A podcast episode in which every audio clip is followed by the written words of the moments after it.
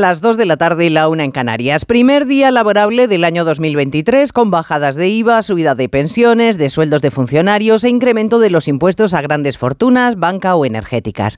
Los bolsillos del común de los españoles un poquito más vacíos por los excesos de las fiestas en las que ha habido que pagar más por menos. 2023 será, según el Fondo Monetario Internacional, un año duro por la desaceleración simultánea de Estados Unidos, la Unión Europea y China. La economía lo va a ser todo en este año que empieza, año electoral, en el que el Gobierno no solo va a tener que lidiar con los números, sino con la percepción generalizada recogida en las encuestas que hoy se publican de que es capaz de ceder sin límites ante los socios que le garantizan un minuto más en la Moncloa.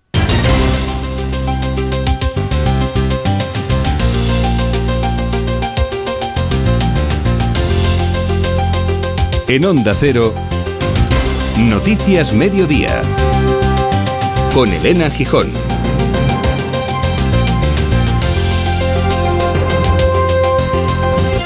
Buenas tardes. El Fondo Monetario Internacional es pesimista sobre la economía mundial en 2023. Su pronóstico es que la inflación siga alta en los próximos meses, así que la decisión del gobierno de bajar el IVA de algunos alimentos es una ayuda, desde luego pero muy exigua, según Miguel Ángel Ruiz, presidente de la Asociación Española de Consumidores, que además se queja de que alimentos como la carne o el pescado básicos en la mesa no se hayan beneficiado de la rebaja del IVA. Nosotros pedíamos que también se hiciera una rebaja del 10 al 5% en carnes y pescados. ¿no? Nosotros entendemos que es una medida más que positiva de cara a la economía, más que necesaria, vida cuenta de la subida de precios que están teniendo estos productos en los últimos tiempos y por tanto nos sorprende que no se, que en la medida del gobierno no se haya contemplado esta rebaja del IVA. Unidas Podemos lo tiene claro, con el recién renovado Tribunal Constitucional todas las leyes que el gobierno proponga van a salir adelante. Tal declaración de Enrique Santiago deja bien a las claras el sesgo que los morados quieren darle al órgano judicial. Esta mañana en más de uno la recién designada más registrada del Constitucional, María Luisa Segoviano, le decía a Carlos Alsina que ellos no rechazan de entrada ninguna petición, ni siquiera una consulta sobre la autodeterminación en Cataluña, porque todo se puede estudiar dentro de la Constitución. La Constitución creo que está fantásticamente hecha, creo que, que es muy completa y que, bueno, todavía puede dar mucho de sí. Miles de personas van a pasar en los próximos tres días por la capilla ardiente de Benedicto XVI instalada en San Pedro del Vaticano. El Papa emérito concita opiniones diversas, desde los que ensalzan su formación teológica o su afán por abrir los archivos vaticanos, hasta los que le reprochan haber perdido la batalla contra la curia en asuntos como la banca vaticana. El hombre que asesoró en el Concilio Vaticano II, que fue el guardián de la fe y que renunció a liderar a los opositores a Francisco, es hoy homenajeado en Roma. Ciudadanos de todo el mundo acceden a San Pedro entre la devoción y la curiosidad. Sí, sí, hemos entrado. Sí. A la Basílica de San Pedro y ahí está y sí. Hemos hecho fotos al Papa Yacente. Cola sí que hemos estado aquí una hora o así, pero bueno, pues hay limitaciones dentro de la Basílica. Yo esperaba ver la piedad de Miguel Ángel y no la he visto. Sí, sabemos el origen alemán del cardenal Ratzinger, es así, ¿no? Fue el primer papa además que, que se retiró en vida. Hay más noticias de la actualidad y la mañana que vamos a repasar en titulares con Paloma de Prada y Jessica de Jesús. Matriculaciones de turismos y todoterrenos cierran 2022 con menos de 814.000 unidades, muy lejos de las previsiones que el sector había situado en las 830.000. Supone un descenso de casi el 5,5% con respecto al año anterior y los fabricantes vaticinan que las ventas se van a mantener estancadas. El precio de la vivienda nueva se encareció más de un 7% el año pasado y el metro cuadrado se pagó a 2.732 euros de media según la sociedad de tasación. Subió en todas las comunidades autónomas lideradas por Baleares y es consecuencia, según el sector, de la falta de stock y del encarecimiento de los costes de producción. Madrid esquiva la multa de la Unión Europea al haber cumplido la orden de calidad del aire en 2022. Por primera vez en 12 años, la capital no ha sobrepasado los valores de dióxido de nitrógeno, por lo que la condena impuesta por contaminación queda sin efecto. Un millón de personas permanecen concentradas en una fiesta rab ilegal que comenzó el pasado 30 de diciembre en unos terrenos públicos de La Peza en Granada. Agentes de policía con apoyo aéreo vigilan la concentración que se mantendrá hasta mañana según los organizadores, aunque no tiene autorización. Brasil prepara un funeral multitudinario para Pelé. El féretro con sus restos mortales ha llegado ya al Estadio del Santos, donde la leyenda del fútbol será velada durante 24 horas. Mañana tendrá lugar un nuevo cortejo fúnebre que recorrerá las calles de la ciudad antes de que Pelé sea enterrado en una ceremonia íntima. Antena 3 fue la cadena de televisión más vista para despedir el año. Lideró por segundo año consecutivo la transmisión de las campanadas reuniendo a 6.600.000 espectadores, un 39% de cuota de pantalla frente al 26% que registró Televisión Española. En cuanto al tiempo, en las últimas horas están marcadas por el descenso de las temperaturas en casi toda España. Tras arrancar el año en récord, el frente frío que se ha instalado estos últimos días en la península se va a debilitar, pero seguirá dejando lluvias. Las lluvias afectarán sobre todo al este peninsular y Galicia y podrían ir acompañadas de tormenta y ser algo más intensas en Andalucía occidental. Los cielos se mantendrán nublados en toda la península, aunque en el área mediterránea comenzarán a despejarse a lo largo del día. A este mal tiempo lo acompañarán los termómetros. Las máximas bajarán en casi todo el país. La más alta será de 24 en Las Palmas de Gran Canaria, mientras que la mínima más baja del día estará en León, donde podrían llegar a menos un grado.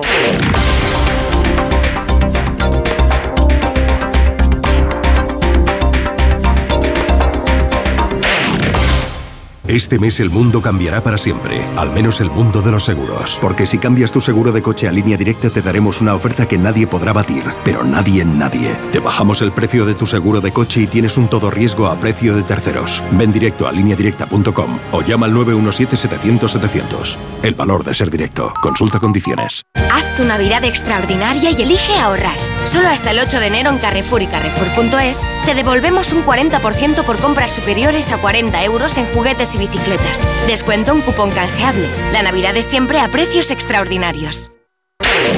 Onda Cero. Noticias Mediodía.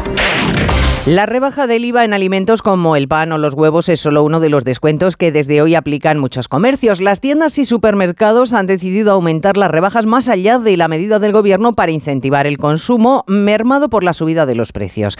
Las medidas sociales no son suficientes para contener esos precios, medidas que van a aliviar los ingresos de los jubilados o de los funcionarios con subidas de salarios o pensiones y que van a incidir también en las cuentas de resultados de algunas empresas, dados Ignacio Rodríguez Burgos los nuevos impuestos que entran en vigor. Sí, año nuevo, impuestos nuevos como a la banca o a las energéticas y también a los plásticos de un solo uso. Con el nuevo tributo a los plásticos, Hacienda espera recaudar casi 700 millones. En la cesta de la compra se elimina el IVA en alimentos básicos como leche, pan o huevos y se recorta al 5% en aceite y pastas. Desde la Asociación Española de Consumidores, su presidente Miguel Ángel Ruiz ve insuficiente la medida y reclama que alcance también a carnes y pescados. Por cada compra, que eran aproximadamente unos 36 euros, el consumidor podía ahorrarse con esta medida un euro con 43. Nosotros lo consideramos insuficiente, por eso pedíamos que otros productos como el pescado, la carne se incluyeran y eso conllevase que en cada compra pues hubiera una rebaja real de 6-7 euros aproximadamente. Los consumidores reclaman también la rebaja del IVA en los productos de higiene femenina y en los artículos de limpieza para la casa. Con el nuevo año llega la subida en pensiones, 8,5%, y en los sueldos de los funcionarios, un 3,5%, y también el aumento en peajes de autopistas, gas casi el 9% y en los sellos y la nueva cuota de los autónomos a las cotizaciones sociales. Una de las medidas que le queda pendiente al Gobierno es la aprobación de la ley de vivienda firmada en el acuerdo de gobierno entre PSOE y Unidas Podemos y que aún no se ha llevado a cabo. La vivienda nueva ha subido de media un 7% en el último mes y los alquileres siguen el mismo camino.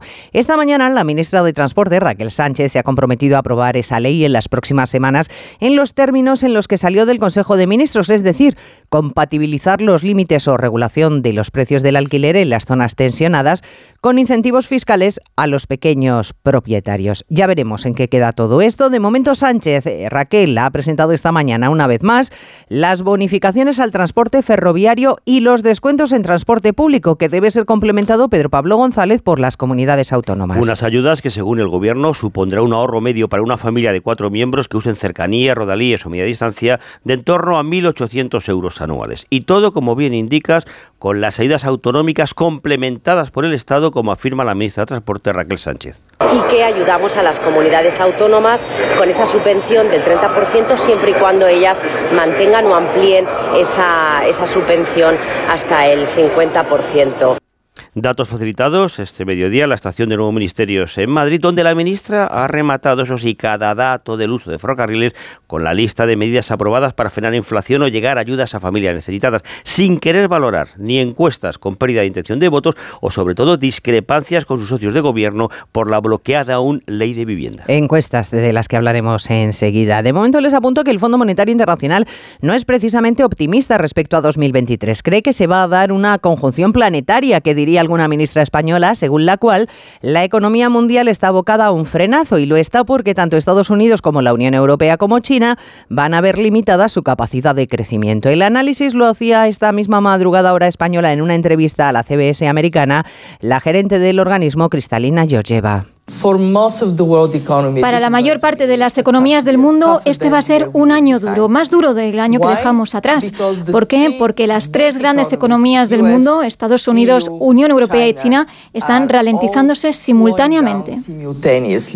Claro, todo influye en unas elecciones. El gobierno lo sabe de sobra y sabe que no puede contar con la economía para que le ayude en este año electoral. Lo más, echar mano de una colección de ayudas, subsidios o medidas sociales que le hagan cimentar su campaña de que son el gobierno más social de la historia, porque el año que viene va a ir de economía. Ya veremos si el votante guarda en la memoria o no la derogación de la sedición, la reforma de la malversación o el resto de cesiones a los independentistas, pero de momento a estas alturas del año esas decisiones políticas sí que pasan factura.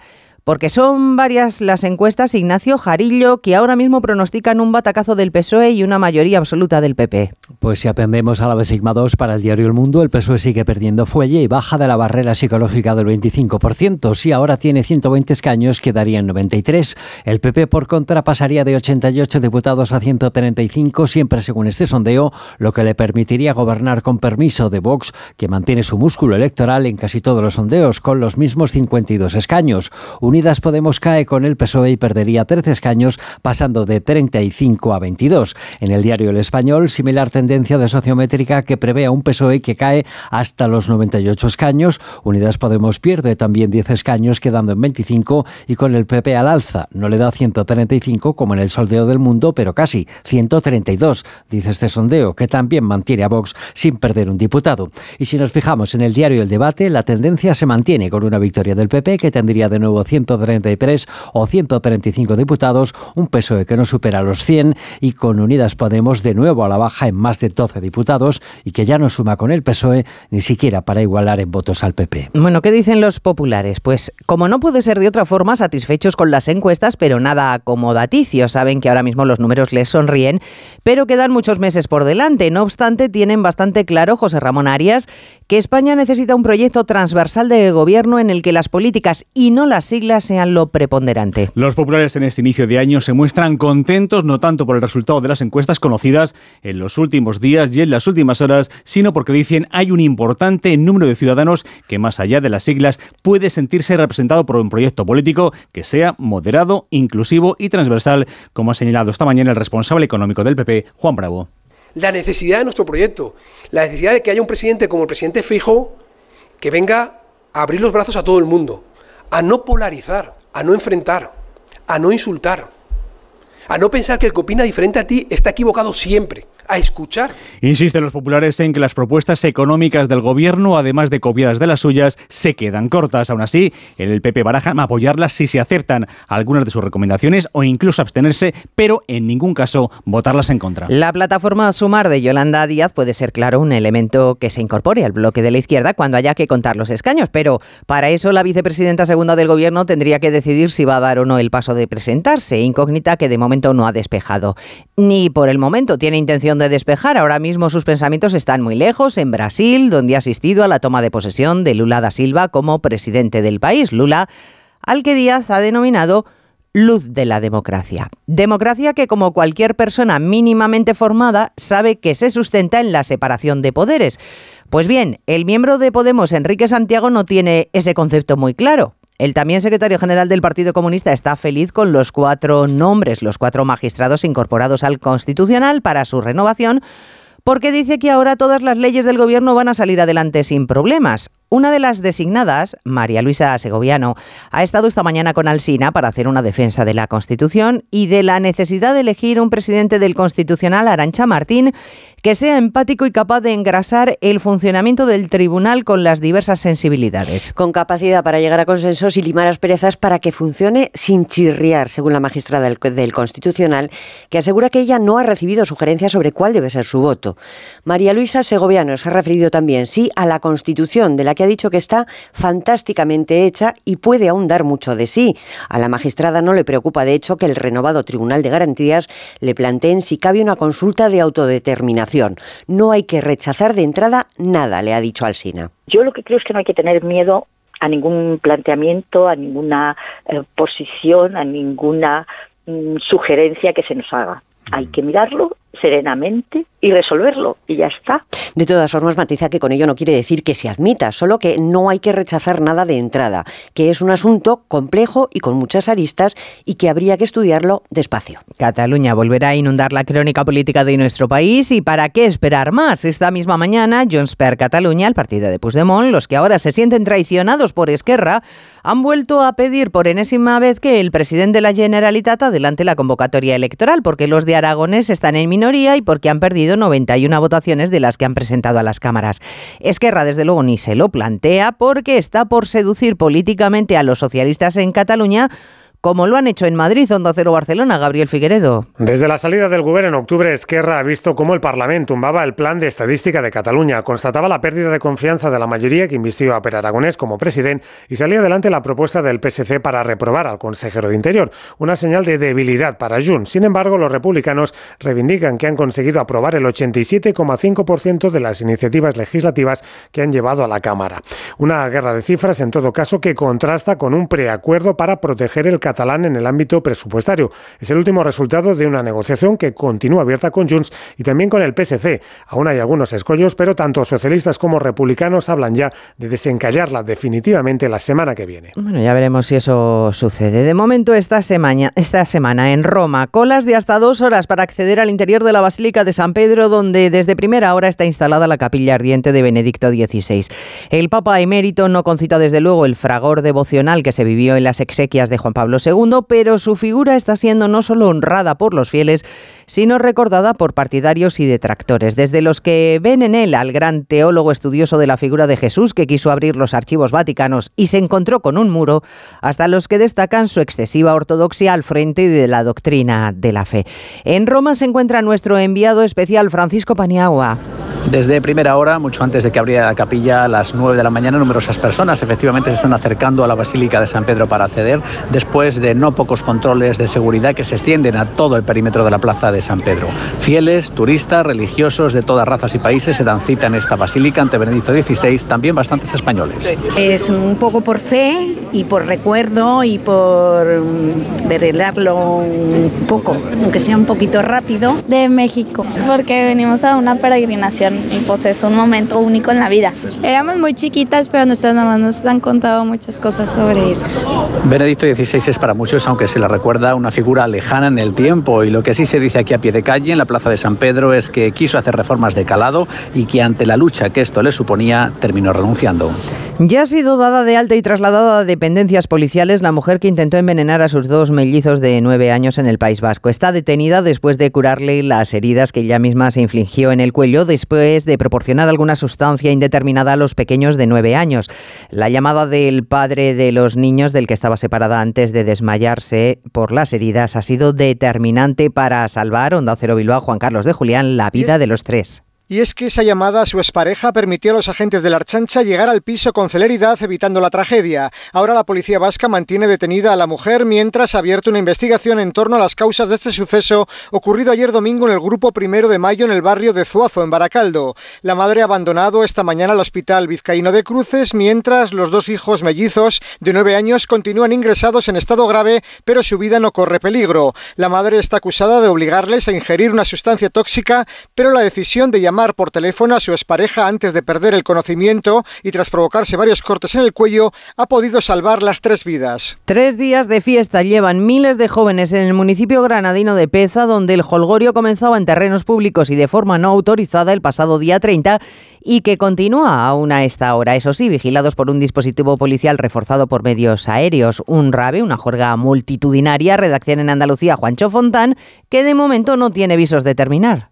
Sí, es que llevan bailando desde el año pasado, aunque parece que ya van notando el cansancio porque algunos participantes afirman que la fiesta podría terminarse mañana 3 de enero aunque tampoco se descarta que se alargue hasta el Día de Reyes. Es una fiesta ilegal porque no tiene autorización y está generando ruidos y molestias que son notables a varios kilómetros de distancia. Las autoridades policiales se están encargando de vigilar la zona y de realizar controles de consumo de alcohol y drogas con el fin de minimizar el impacto de esta rave ilegal donde después de tres días todavía siguen concentradas miles de personas y cientos de caravanas y autocaravanas. En estos momentos, en esta fiesta, hay más personas que las que viven a diario en este municipio granadino. Noticias Mediodía. Dos cositas. La primera, una motera no se come ni un atasco. La segunda, una mutuera siempre paga menos. Vente a la mutua con tu seguro de moto y te bajamos su precio sea cual sea. Llama al 91 555 5555. 91 555 5555. Por esta y muchas cosas más, vente a la mutua. Condiciones en mutua.es. ¿Sabes esa americana de lentejuelas que te compraste porque es moderna pero elegante, atrevida pero lo justo, que te queda perfecta de hombros, mangas y combina de maravilla con tu pantalón favorito, pero que solo te has puesto una vez y en casa? Sácala a la calle, anda, que seguro que triunfas. Porque todo se merece una segunda oportunidad. Este 6 de enero, dásela también a tus sueños. Sorteo del Niño de Lotería Nacional con 700 millones en premios. Loterías te recuerda que juegues con responsabilidad y solo si eres mayor de edad. ¿No sabes qué ver ahora? Disfruta de las mejores pelis y series de tus plataformas favoritas con Streaming Plus, la revista semanal que te ofrece cada viernes el periódico La Razón con toda la programación y recomendaciones para estar a la última de lo que triunfa en pantalla. Streaming Plus, la nueva revista para toda la familia. Cada viernes con La Razón. Onda Cero. Noticias Mediodía. Rusia se está empleando a fondo un día más contra Ucrania, tercer día consecutivo de ataques con drones y misiles sobre los territorios gobernados por Kiev para tratar de destruir cuantas más infraestructuras mejor. Si al final de 2022 había incluso alguna esperanza de que Rusia depusiera su actitud, ha venido esta mañana el secretario general de la OTAN, Jens Stoltenberg, a dejarnos claro que Moscú no tiene intención alguna de ceder y que el conflicto Asunción-Salvador va para largo. tenemos alguna dificultad de conexión con Asunción Salvador. En Estados Unidos, mientras tanto, cierre temporal por inundaciones del Parque Nacional Dry Tortugas en los Cayos de Florida, mientras las autoridades atienden y rescatan de los islotes a 300 inmigrantes que habían recalado en el territorio y que ahora mismo se encuentran varados. Aquí en España, el exceso de lluvia también se ha dejado notar en el fin de año en Galicia, sobre todo en la zona del Miño y en Castilla y León, donde varios ríos están al límite o han superado Onda Cero Valladolid, Lucía Barreiro, el límite máximo de la cuenca. A primera hora de la mañana han entrado en nivel naranja de alerta los ríos Bernesga, su paso por León y Alija de la Ribera y Omaña en Castro de la Lomba en la provincia de León. El Castrón en Villaveza de Valverde, en Zamora y el Porma en Secos, junto al Río Negro en Santa Eulalia de Río Negro, también en esa provincia zamorana. Ayer a última hora de la tarde, el Tera, su paso por Puebla de Sanabria superaba el umbral de alarma, aunque no ha ocasionado ningún incidente, contaba José Fernández, el alcalde de Puebla de Sanabria. Es complicado que, misma del propio río que baja eh, muchísima agua con muchísima velocidad. Es muy complicado que haya negaciones. Hoy las lluvias parece que dan un respiro en la comunidad, lo que hará que la evolución de los ríos sea más favorable. Y sin embargo, según la EMET, hemos comenzado el año con temperaturas récord al alza. Es verdad que se van a ir moderando en las próximas horas, pero hacía muchos años que no teníamos un primero de año tan soleado, según la EMET. Los terroristas rusos han empezado el año siendo igual de patéticos, pero los drones, los misiles y todo lo demás no les va a ayudar, porque nosotros estamos unidos, a ellos solo les une el miedo. Hablamos de registros propios del mes de julio, registros de pleno verano. Hubo varios récords de temperatura máxima para el mes de enero, destacando los 25 grados de Bilbao Aeropuerto.